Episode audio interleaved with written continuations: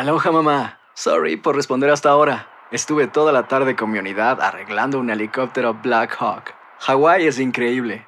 Luego te cuento más. Te quiero. Be All You Can Be, visitando goarmy.com diagonal español. Si no sabes que el Spicy McCrispy tiene Spicy Pepper Sauce en el pan de arriba y en el pan de abajo, ¿qué sabes tú de la vida? Para, pa, pa, pa. Hola, soy Jorge Ramos y a continuación escucharás el podcast del Noticiero Univisión. El programa de noticias de mayor impacto en la comunidad hispana de Estados Unidos. Es miércoles 29 de diciembre y estas son las principales noticias. Cuidado con las pruebas caseras de COVID-19. La Administración de Alimentos y Medicamentos advierte que no son totalmente efectivas para detectar la variante Omicron. Declaran a Ghislaine Maxwell culpable de ayudar a Jeffrey Epstein de abusar de adolescentes. Fuertes nevadas y gélidas temperaturas azotan el oeste del país, pero en el sur están bajo récords de calor y amenazas de tornados. El primero de enero entra en vigor la ley No Surprises Act, que protege a pacientes que reciben cuentas médicas inesperadas de sus proveedores de salud. Y cada día es más caro comprar una vivienda. Los precios de las casas experimentan un crecimiento de dos dígitos en todo el país, con el mayor aumento en el sur y el sureste. Una propiedad unifamiliar está en 502.750, lo que ha sido elevado un 11% del año pasado de 450.000. Este es Noticiero Univisión con Jorge Ramos e Ilia Calderón. Hola, ¿qué tal? Les saluda Carolina Rosario. Las pruebas caseras de COVID-19 podrían fallar en detectar si alguien se contagió con la variante Omicron. Esa es la advertencia que acaba de hacer la Administración de Alimentos y Medicamentos, o FDA. Y es que estudios realizados por los Institutos Nacionales de Salud revelaron que las pruebas de antígeno son menos capaces de detectar esa variante rápida, de rápida propagación. Y Fabiola Galindo nos lo explica es un aluvión de nuevos contagios por la variante Omicron encima de la ola de infecciones por la variante Delta. En promedio, 265 mil estadounidenses dan positivo a COVID cada día y los expertos calculan el país está al borde de las 863 mil muertes para el 2022. ¿Solamente dos? Los casos en Georgia, Florida y Washington DC se triplicaron en la última semana. Si toda familia tiene COVID o necesita un test para trabajar. Mientras las colas para hacerse un examen siguen creciendo. Porque la gente tiene que esperar en pleno invierno afuera de la calle hacer una fila desde atrás hasta acá. Eso no está bien. O ver más gente quien haga el COVID que haga la, la, prueba. ¿Usted siente que el gobierno está preparado para manejar esta crisis? No. Las pruebas de antígeno o rápidas, además de escasas, no, no, no, no, no. You have to get on the line son menos sensibles para detectar Omicron. Hoy la FDA anunció que si tienes síntomas de COVID-19, el test rápido tiene un 35.8% de posibilidad de dar un resultado erróneo. Si tienes COVID y eres asintomático, la prueba tiene más del 64% de probabilidad de no detectar el virus. No piensen que la FDA está diciendo que el test no funciona, dijo el doctor Fauci. Es menos sensible para detectar los casos de Omicron.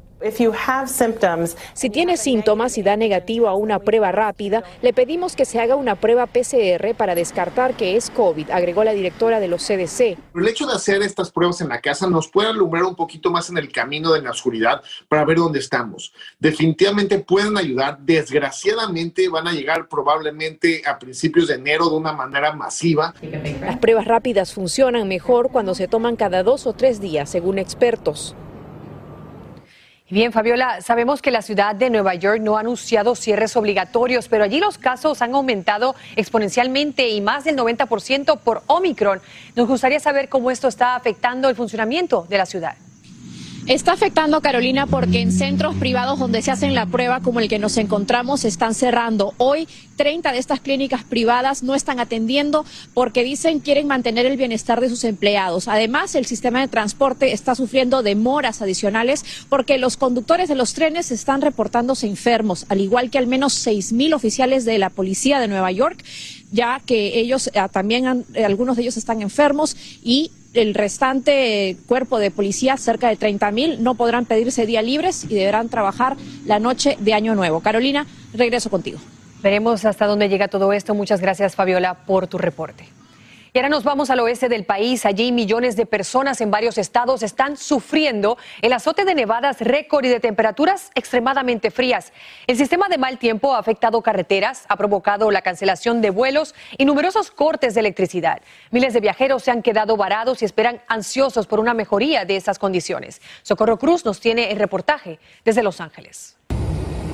Después de meses de sequía extrema en California, caen fuertes nevadas, lo suficiente para romper récords de décadas y alcanzar hasta 17 pies de altura de nieve que han provocado el cierre de carreteras. Todo depende de los, de los choques, depende de los conductores, ¿verdad? De la, de la nieve. Hay muchos factores que, que este, determinan si las autopistas en esas áreas van a permanecer abiertas o cerradas. En Sierra Nevada, desde ayer por la noche, el tráfico se ha paralizado a lo largo de la autopista 80. Los carriles dirección oeste permanecen cerrados y los pasajeros de los autos son familias en vacaciones que se han quedado varadas. Nosotros estábamos manejando por el Freeway 80 cuando en eso las autoridades o la patrulla de caminos nos dijo que no podíamos manejar por el 80. Las cuadrillas de limpieza de Caltrans sin descanso despejan las carreteras para evitar accidentes. Yo tenía que haber salido de Los Ángeles desde anoche, pero debido a las lluvias y al cierre de algunas de las vías, eh, decidí mejor quedarme aprovechando una ventana de 24 horas que yo vi. Las fuertes tormentas han provocado que miles en el estado se queden sin electricidad y una ola de cancelaciones y retrasos de vuelos en el Aeropuerto Internacional de Los Ángeles. Hoy hemos tenido retrasos y cancelaciones. Son más de 2.400 pasajeros que se han visto afectados. Esta familia tiene un doble problema. Además del retraso de su vuelo de regreso a Francia, el padre dio positivo al COVID-19. De acuerdo al sistema meteorológico, se esperan 12 horas continuas de lluvia en todo el estado de California. Mientras tanto, el portavoz del Aeropuerto Internacional de Los Ángeles ha dicho que también ellos esperan cancelaciones y retrasos en los vuelos hasta el año nuevo. En Los Ángeles, California, Socorro Cruz, Univisión. Hay alertas por tiempo invernal de un lado del país y tormentas severas en el otro. Y bueno, para explicarnos todo lo que ocurre, tenemos con nosotros a nuestro jefe de meteorología, Albert Martínez, con sus gráficos y grandes explicaciones. Albert, vamos a empezar, si no te importa, con el oeste del país. Sí, con este frío, porque luego hablaremos de esos récords y de esos 30 millones que están esta tarde amenazados por las tormentas severas. Mirad, está nevando, lo hace un día más en California, nieve en las montañas, la cota está subiendo ya hasta los 2.000 pies, pero también en Los Ángeles estamos viendo mucha lluvia durante toda la tarde, noche y buena parte del jueves dejando los acumulados importantes en la zona metropolitana. Con la temperatura en los 50, en Los Ángeles no va a nevar, pero si nos movemos hacia las montañas de San Bernardino con temperaturas en los 30, ya lo ves, lo que está cayendo es nieve. Una nieve que se seguirá acumulando en las montañas, una lluvia importante en la zona metropolitana y eso ya os podéis imaginar, en esa zona tan quemada tras los incendios se pueden producir algunas inundaciones repentinas, hasta 12 pulgadas de nieve en las montañas de California. ¿Qué te parece? Increíble. Y sé que en otras partes del país el calor es el que está haciendo titulares. Sí, de hecho, hoy podemos alcanzar 36 récords, o los igualamos o los superamos entre Texas, Luisiana, Mississippi, Alabama, Georgia. Las temperaturas son altas, son atípicas. Fijaros, Houston 82 grados, Jackson 24 grados por encima de lo que toca, llegan a 80 grados. Mañana vamos a seguir igual. Así que tenemos los últimos, años, los últimos días de este año muy calurosos y con ese calor y la humedad y el paso de algún frente, se activan las tormentas. 30 millones están amenazados esta noche por tiempo severo entre Luisiana, Mississippi, Alabama, Tennessee y Georgia. La zona que os he marcado es donde podrían haber tornados, unos tornados que, como podéis ver, se pueden producir durante la tarde-noche en esa área que ya ha sido dañada por muchas tormentas este año. Así que Tennessee, Alabama, Georgia, iros preparando porque además la lluvia nos puede dejar hasta cuatro pulgadas.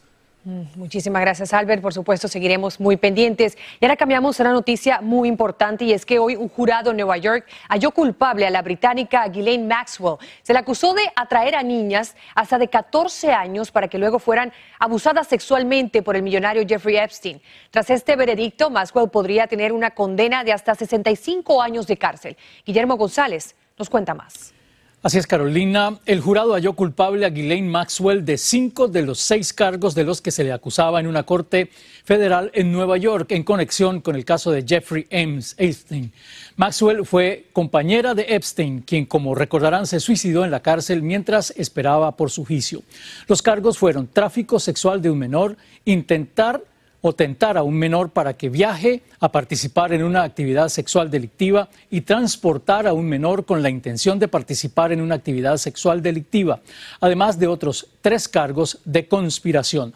Todos los cargos están relacionados con el testimonio de cuatro mujeres, quienes aseguran que Maxwell facilitó su abuso sexual e incluso que en algunas ocasiones también ella participó.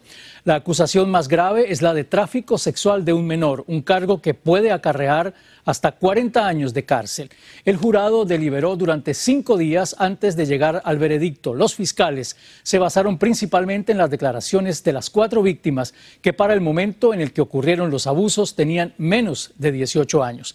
Durante el juicio, que duró un mes, se escucharon testimonios sobrecogedores de las víctimas que fueron abusadas en la década de los 90 y los primeros años de la década del 2000 en las mansiones de Epstein en Florida, Nueva York y Nuevo México. Maxwell aún aguarda otro juicio por dos cargos de perjurio. El fiscal federal Damien Williams dijo en un comunicado que su oficina seguirá peleando para que nadie, no importa cuánto poder tenga ni cuán bien conectado sea, esté por encima de la ley. Regreso contigo, Carolina. Guillermo, gracias por toda esa explicación. Ahí la justicia en acción. Muchísimas gracias. Bueno, hablemos ahora del presidente Joe Biden, quien tendrá una llamada telefónica con el presidente de Rusia, Vladimir Putin, mañana. Eso para discutir una serie de temas de interés como la crisis en la frontera entre Rusia y Ucrania. Es que el gobierno de Estados Unidos sigue llevando a cabo una amplia labor diplomática en respuesta a la concentración militar de Rusia en la frontera con Ucrania, que podría terminar en una guerra entre esas dos naciones. Y para muchos en este país está siendo muy difícil comprar una vivienda. Y es que mes por mes están aumentando de precio. Los más recientes informes muestran que en octubre los precios de las casas experimentaron un incremento de dos dígitos y llegaron a costar un 19% más que el año pasado. De esto nos habla Dana Rivero. ¿Y esto más o menos en qué precio está una casa como? Este condominio 250 mil. Este es el precio de este apartamento de una habitación en el corazón de la ciudad de Miami. Y a pesar del elevado costo, la experta en bienes raíces y financista Cosette Alves asegura ya tener potenciales compradores y la propiedad solo lleva días en el mercado. Estamos llevando un año y medio que el sur de la Florida las demandas por las propiedades han sido elevadas a un nivel donde ya no hay inventario. ¿Por qué? Porque han venido de estados a comprar para acá personas, inversionistas y compañías para hacer residencia formal.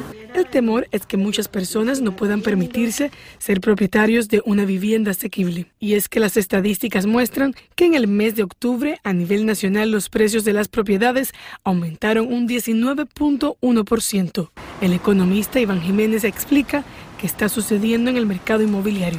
Una confluencia de factores. Por un lado, la construcción durante el año pasado se paró. Todo el mundo estaba, estaba en casa, estuvo en casa por mucho tiempo. Han subido muchos más los precios porque las personas están viendo el precio que pagan de mensualidad debido a los intereses bajos. Algunos optaron por permanecer en viviendas alquiladas, pues los precios actuales están por encima de sus posibilidades. Ahora mismo en Miami Dade, eh, las propiedades, una propiedad unifamiliar, eh, estamos hablando que está en 502.750, lo que ha sido elevado un 11% del año pasado de 450.000. El llamado sueño americano de muchos que pensaban comprar ha quedado en pausa. Además de Miami, otras de las ciudades donde han aumentado más los precios a la hora de comprar vivienda es en Phoenix y en Tampa. Y según expertos, el próximo año incrementarán aún más. Desde Miami, Florida, Danay Rivero, Univision. Gracias, Dana. Y si este año usted planea devolver un regalo de Navidad, no está solo. Y es que dos de cada tres personas devolverán al menos un regalo, según la empresa Optoro, que vende mercancía de vuelta. En total, hasta finales de enero serán regresados artículos por un valor de más de 120 mil millones de dólares, lo que definitivamente impactará a las tiendas minoristas. Y en breve, a partir de enero, entra en vigor una legislación que proteja a los pacientes contra cuentas médicas inesperadas. Autoridades mexicanas entregan cuerpos de migrantes fallecidos en accidentes a principios de diciembre.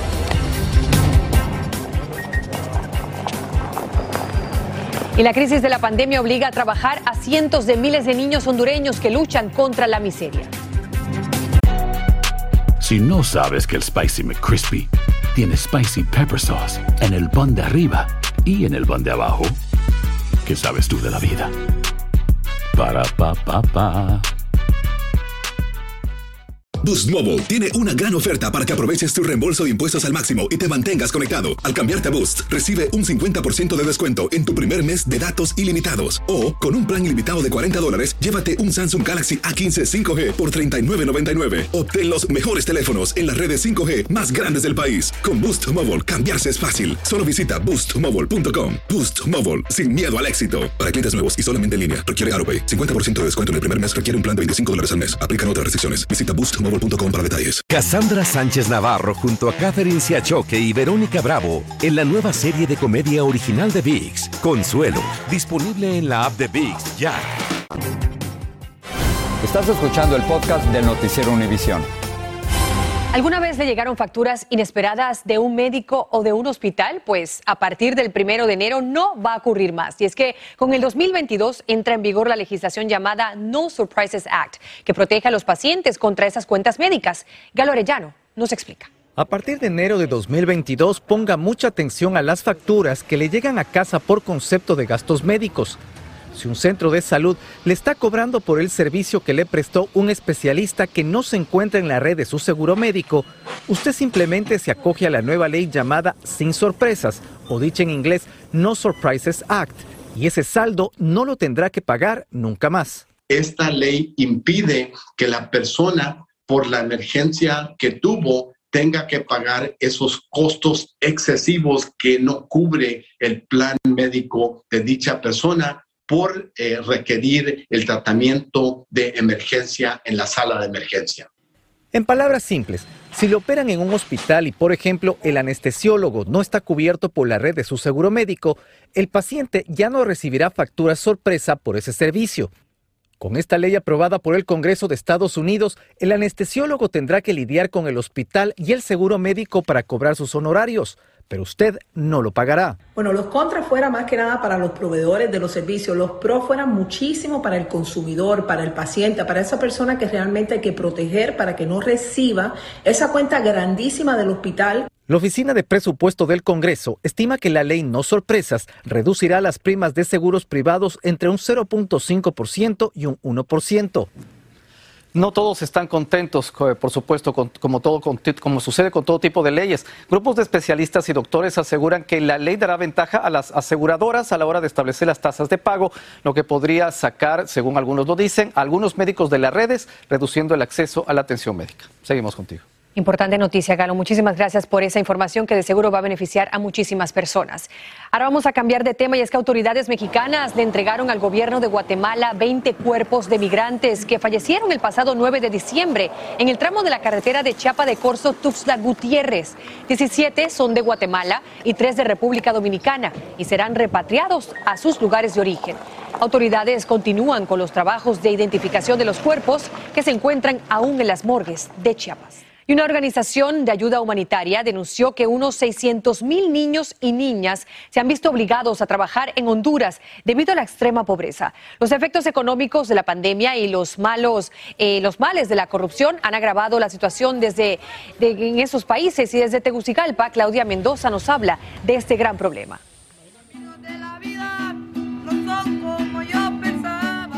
Paradójicamente, esos caminos de la vida a los que hoy les canta han llevado a Giovanni Rodríguez a las calles de Tegucigalpa para ganarse entre 10 y 20 dólares diarios, por una sencilla y compleja razón.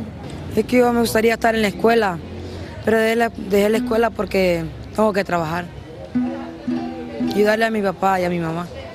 Giovanni forma parte del ejército de unos 600 mil niños y niñas que trabajan en Honduras para ayudar a sus padres a sobrellevar la pobreza. Por eso también es fácil encontrar en las esquinas de los semáforos a niños como Kevin, otro adolescente de 17 años que limpia vidrio de vehículos para llevar apenas 2 o 3 dólares a su casa, a costa de un enorme sacrificio. Digamos, uno no anda pista y no le dan nada, así digamos, no le dan comida ni nada, no se consigue, entonces aguanta hambre a uno también. En las calles, cientos de niños como estos ilustran una preocupante y silenciosa situación. Miles de niños entre 5 y 17 años de edad han tenido que dejar sus juguetes y la escuela a un lado y ponerse a trabajar, obligados por una desmedida pobreza que se ha hecho crítica con la pandemia y la corrupción. Los niños se ven obligados a salir a contribuir a la economía familiar y lo hacen tanto en el sector formal como en el, en el informal.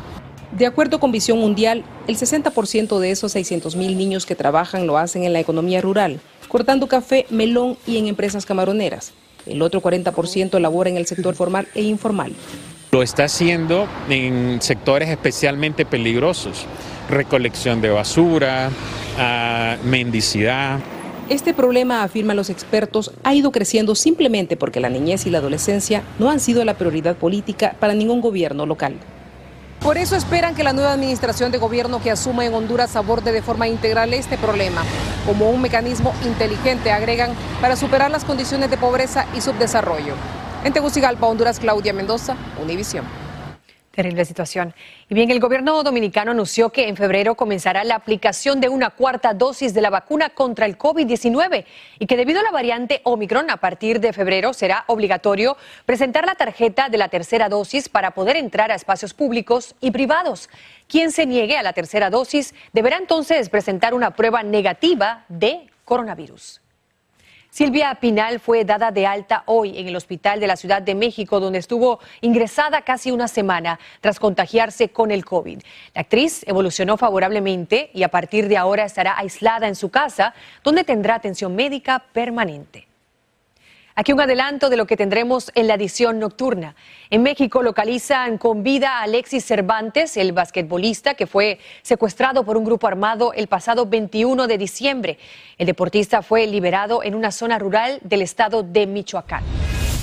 Y después que se desbordaran los buzones con las pruebas de COVID-19 de los estudiantes, el Distrito Escolar de Chicago se vio en la obligación de extender el plazo hasta mañana jueves para que los padres puedan pues devolver las pruebas de sus hijos para un seguro regreso a clases. Tras la cancelación del desfile de las rosas de este año, miles de fanáticos ya están haciendo preparativos para nuevamente regresar a las calles de Pasadena, en California, este próximo primero de enero y poder disfrutar de este grandioso evento, si es que Omicron pues lo permite. Pero lo cierto es que, como nos cuenta Salvador Durán, no hay nada mejor que presenciarlo en persona. María Emilia Manzón siente que es la fan número uno del desfile de las rosas. Siempre ha llevado a su hijo Andrés porque a ambos les provoca alegría ver de frente las majestuosas carrozas y las impresionantes bandas musicales que adornan todo el recorrido. Me encantan las bandas. las bandas son las que más me, gustan porque vienen de, diferentes eh, países. Pero el pasado mes de enero lo pasaron tristes porque el desfile fue cancelado y extrañaron todo el glamour de la gran celebración. Mucho, porque todos los años eh, vamos siempre a ver el desfile con mi familia. Y el año pasado no pudimos ir por el motivo de la pandemia, pero este año vamos a ir y ya nos estamos preparando. El Condor de California es un buen ejemplo de todos los esfuerzos de conservación que estamos haciendo en San Diego Wildlife Alliance, uh, uno de mis animales icónicos del San Diego Safari Park, el rinoceronte, habla del trabajo que estamos haciendo al momento y el futuro para esta especie tan importante. Sin embargo, este año, con el tema de soñar, crear y lograr, muchas carrozas difundirán mensajes de esperanza y cambios para la humanidad, como esta organización que presiona por conservar el planeta y evitar la extinción de los animales. Porque hay mucho que hacer. Siempre digo, entrelazados podemos mover montañas. A mí especialmente me encantan todas las flores, pero las rosas son mis favoritas. Y me encanta el olor que despiden. En esta ocasión, el desfile tendrá menos carrozas que en años anteriores, pero promete ser tan majestuoso como todos los demás. En Pasadena, California, Salvador Durán, Univisión. Me gusta el tema, soñar, crear y lograr. Con eso terminamos esta edición de Noticiero Univisión. Nos vemos esta noche.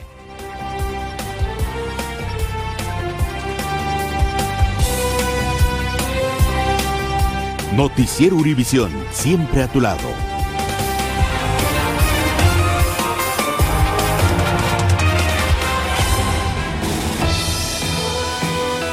Así termina el episodio de hoy del podcast del Noticiero Univisión. Como siempre, gracias por escucharnos.